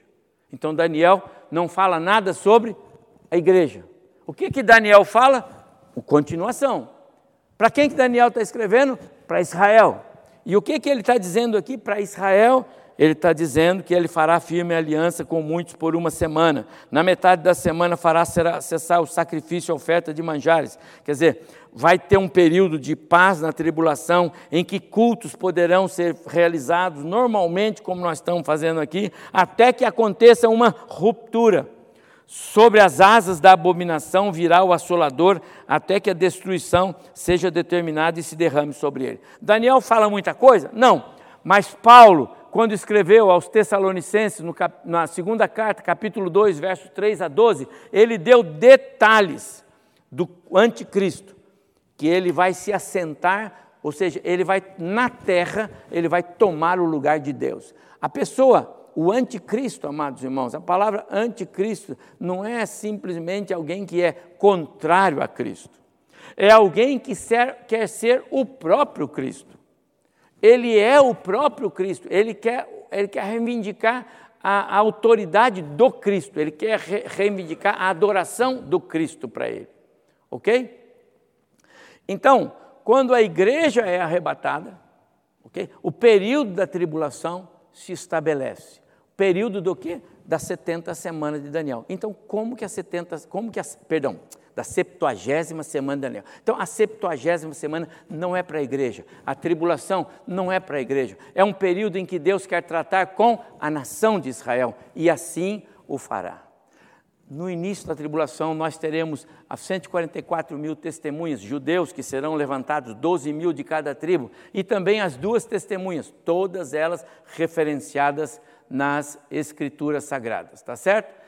durante a tribulação. Então é como eu disse, não é não é o povo brigando com o povo. Deus desferindo golpes, trombe selos, trombetas e taças são julgamentos divinos, tá certo?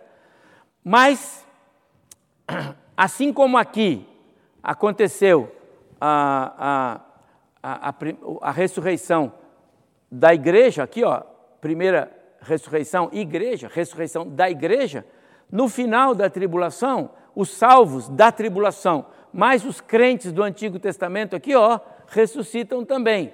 E por que, que eles ressuscitam ali? Porque você vai lá em Daniel capítulo 12, vamos ir rapidinho, não vou demorar não. Daniel capítulo 12, e Daniel dá essa, essa informação com precisão para nós ali. Cap, Daniel 12, verso 9. Verso 9, Daniel 12. Ele respondeu: Vai, Daniel, porque estas palavras estão encerradas até o tempo do fim. Tá certo? Muitos, muitos serão é, purificados, etc, etc. Vamos aqui, verso 11. Depois do tempo em que o costumado sacrifício foi retirado, olha lá, eu não falei que no meio da tribulação haverá esse, esse, essa ação do, do, do anticristo, agora não pode mais, agora é. Né? Então, 1290 dias, então 1260 é metade de três anos e meio, mas ele põe mais um período que é para alguns acertos que certamente haverão de ser feitos. Bem-aventurados que esperam até 1335. Ele botou mais 45 dias. Tem guerras, batalhas, julgamento das nações. Acontece uma série de coisas aqui no final. Agora olha o final do verso 13. Então, Daniel, descansarás. E o perdão, tu, porém, Daniel, segue o teu caminho até o fim, pois descansarás. E ao fim dos dias te levantarás para receber a tua herança. Então, Daniel, ele é parte dos crentes do Antigo Testamento que não ressuscitam até o final da tribulação. Porque os crentes do Antigo Testamento, assim como a igreja, não tem nada a ver com a tribulação. A tribulação é para tratar com o Israel vivo. O Israel morto já é o Israel crente. O Israel vivo é o Israel que ainda rejeita o Messias. O Israel morto é representado pelos crentes do Antigo Testamento que, pela fé, creram. Os heróis da fé do capítulo 11 de Hebreus creram. Eles são heróis da fé. Eles não precisam de tribulação, eles não precisam, assim como a igreja, que foi salvo pela graça de Cristo. E aí sim, no fim do período do milênio, e agora é o último toque aqui, eu termino.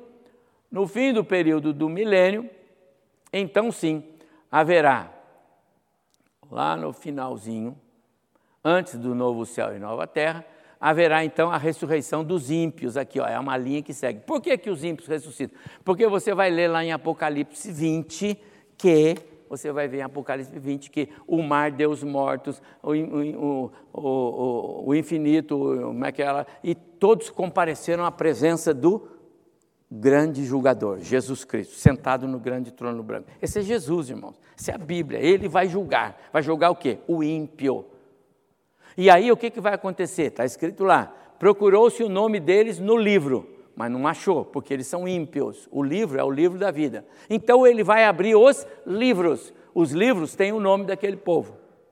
E aí eles serão condenados e julgados mediante o que foi encontrado nos livros. Esta é a segunda morte. Está escrito lá, Apocalipse 20. A, a, condenados para o lago de fogo e enxofre. Esta é a segunda morte. Por quê? Porque para os crentes não tem segunda morte. Nós morremos uma vez, ressuscitamos e nunca mais haveremos de morrer.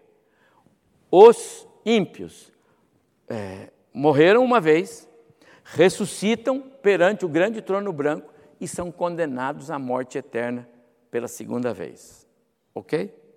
Assim é o quadro escatológico de uma visão pré-milenista, pré-tribulacionista, que crê na instalação do milênio, que crê que ao final do período da tribulação terá ali uma batalha do Armagedon, quando Cristo voltar com a igreja no final lá do milênio, do, da tribulação. Eu queria ter feito um, um mais vagar, né? a gente podendo ir consultando os textos.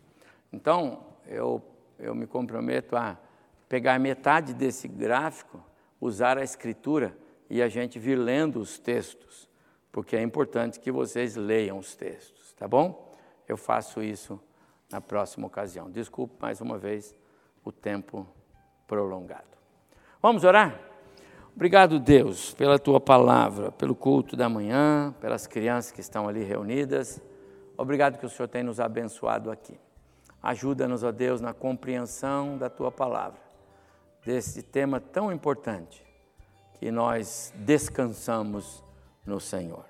Agora abençoa-nos à tarde, o almoço e à noite, nosso culto com a presença do pastor Manzaíla, que tenhamos um culto abençoado, bem gostoso, logo mais no final do dia. Nós oramos em nome de Jesus. Amém.